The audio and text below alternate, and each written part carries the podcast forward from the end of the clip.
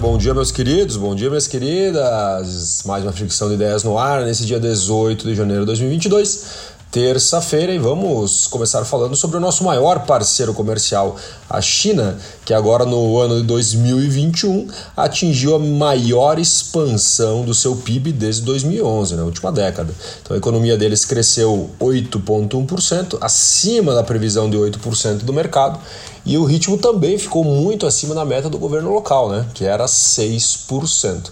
Eles fizeram uma pequena revisão também do crescimento de 2020, né? lembrando que em 2020 nós tínhamos a pandemia, onde a China foi o único país do mundo que cresceu e a taxa deles foi de 2,2%. O setor imobiliário está pegando por lá, ou seja, não está tudo tão simples. Né? O setor imobiliário caiu agora no mês de dezembro 14% as vendas se comparado ao ano de 2020. Né? Inclusive, em 2020 o crescimento era apenas de 2,2%. Né? A economia chinesa ela recuperou em 2021, né? melhor crescimento da, da, da década, muito pelas exportações, né? exportações muito robustas mas nós precisamos cuidar muito, até porque eles são um grande parceiro comercial nosso, porque existem muitos sinais que a força está a, desacelerando. Quando a gente fala desacelerando na China, é um crescimento, vezes ser 8%, mas um crescimento muito menor. Então é importante nós olharmos principalmente para o setor imobiliário, que está tirando um pouquinho o sono lá dos queridos chineses. Vamos continuando avançando, agora falando sobre o varejo, né, nós precisamos realmente olhar um pouquinho para Omicron e também para os juros, né, um dos indicadores bem interessantes assim de se acompanhar são os relatórios dos shoppings, né, que são um pouco mais entre aspas organizados, até porque muitos deles estão listados em bolsa.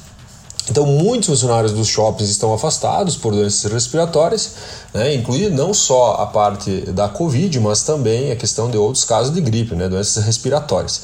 E também baixou o fluxo de clientes nas lojas, né? Então os shops aí estão sentindo um pouco o impacto da Omicron e é importante também nós falarmos um pouquinho sobre os juros, que os juros impacta diretamente no consumo do varejo. Tanto que se a gente observar a bolsa de valores, né, vamos pegar lá o caso da Magalu, deixa eu olhar aqui como que a Magalu fechou ontem, mas a Magazine Luiza, que é um indica... o Magazine Luiza via varejo, a gente pode olhar um pouquinho com mais carinho.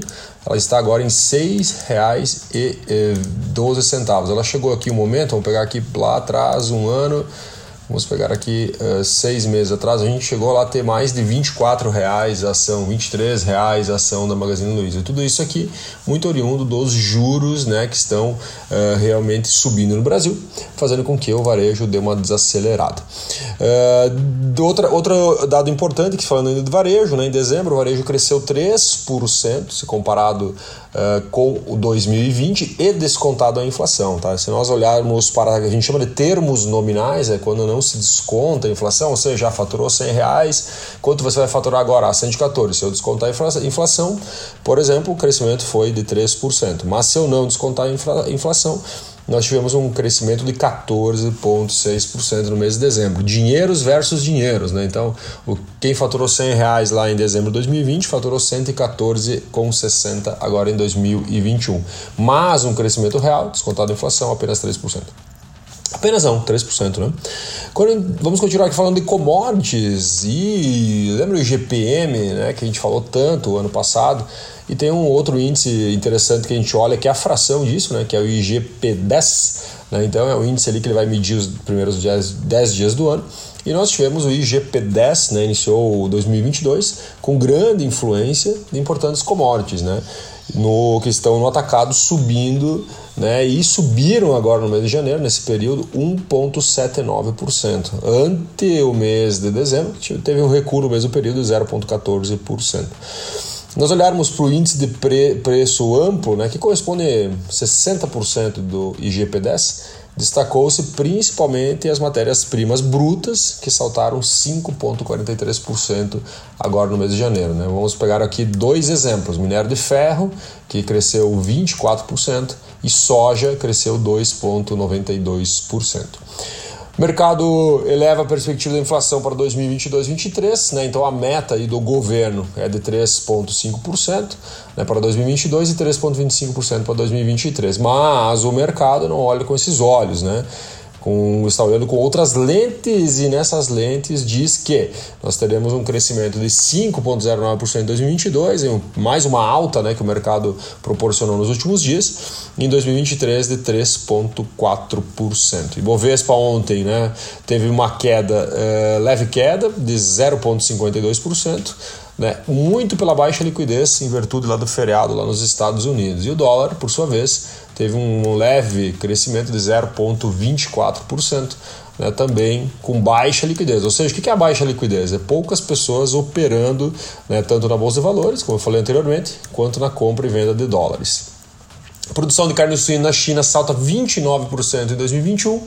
China, lembrando que é um grande parceiro comercial, eles já comunicaram ali que eles querem aumentar 40% a plantação de soja lá para depender menos das exportações né, e uh, da, das importações, perdão, e a carne suína na China saltou 29%. Né? Lembrando que a China ali em 2018 ela teve uma grande crise sanitária na suinicultura, o que fez ela vir para o Brasil e comprar muito. Né? Então, uh, lá em 2019, né, o, o Pequim já começou a solicitar que houvesse aumento né, de produção de carne suína, inclusive liberou subsídio para apoiar criadores né, e começou muitos investimentos em novas fazendas de grande escala.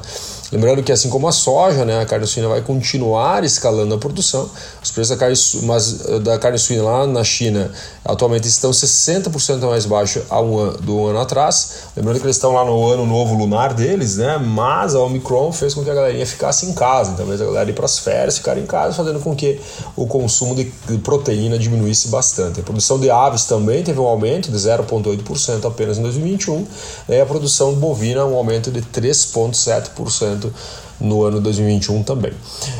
Falando dos chineses, falando um pouquinho do Brasil agora, né? O impacto do e-commerce, dos e-commerces chineses no Brasil, né? A Shopee né, se tornou o app de compras mais baixado em 2021 no Brasil, né? O tempo médio de envio ainda continua sendo um grande problema para a Shopee. Hoje eles demoram de 5 a 25 dias para entregar aqui uh, no Brasil, né? Comparado aí, por exemplo, ao Mercado Livre, que 75% dos seus pedidos conseguem ser entregues em dois dias. Então, o grande desafio dos gigantes chineses é a questão da logística, né? tempo médio de entrega. Mas de qualquer forma, eles estão bombando aqui no Brasil. Né? Nós, se nós olharmos a, ah, a companhia ali, só Shopee, eles, eles estão a um dígito por enquanto, né? não, não encontrei ainda quanto que é o, a participação do mercado ou o share deles, mas alguns especialistas já dizem que a Shopee tem potencial de abocanhar 25, 25, isso mesmo, 25% do mercado e-commerce aqui no Brasil. E, e tem um outro uh, site daí especializado em moda, a Chime, é, que é líder de, de downloads também de aplicativos no setor de moda, óbvio, né? E com uma margem muito ampla perante concorrentes como Renner e outros. Em 2021, para você ter uma ideia, 23,8 milhões de pessoas baixaram o aplicativo aqui no Brasil, né? Muito, muito, muito mesmo à frente de líder, lo, líderes locais. E aqui para a gente já passar para os três últimos pontos, né? investimentos em startups devem continuar com tudo em 2022. Né? O, head uh, da SoftBank aqui no Brasil, o head de SoftBank no Brasil, ele comentou que os investimentos em 2022 vão se manter em alto nível. Né? Em 2021 nós tivemos 9,4 bi de investimento em startups brasileiras e um dos maiores investidores falou que não vai tirar o pé do acelerador. Né? O foco deve ser o que fintechs, agronegócio, educação, saúde saúde e se nós bobearmos até no nosso querido metaverso. Em 2000, é, em São Paulo, só para aqui continuar uma nova, uma nova, nova comunicação aqui em São Paulo, 7 a cada 10 apartamentos construídos tem no máximo 45 metros quadrados. Olha nova tendência de consumo. Né? Estão seguindo muito a solução arquitetônica chamada estúdio. Né? Então, que é o que? Você tem lá um espaço, não é uma kitnet. Kitnet você vai ter cozinha, blá blá blá, né? área de serviço. E aqui tu tens o que? Tu tens o estúdio, onde você foca em dormir, se alimentar e depois você usa o restante restante em áreas compartilhadas, como por exemplo cowork, lavanderias e afins. O Brasil ele cai em posição como mercado estratégico para CEOs, um relatório aqui que todo ano sai, né, mostrando que os CEOs, pô, onde é que você quer empurrar suas moedas, onde é que você quer investir seu dinheiro, né? O Brasil em 2013 era terceiro lugar no mundo, né, como sendo um lugar estratégico para investimento, muito por estar sendo desbravado, e agora em 2022 né, caímos para a décima posição. Né, e muitos investidores falam que o Brasil, neste momento, está stand-by para novos investimentos, esperando todas as incertezas que assolam o nosso querido país. Um grande abraço, meu querido, um grande abraço, minha querida, um ótimo dia e amanhã nós nos encontramos em mais uma ficção de ideias. Sua análise de mercado diária com muitas informações para transformar o seu dia.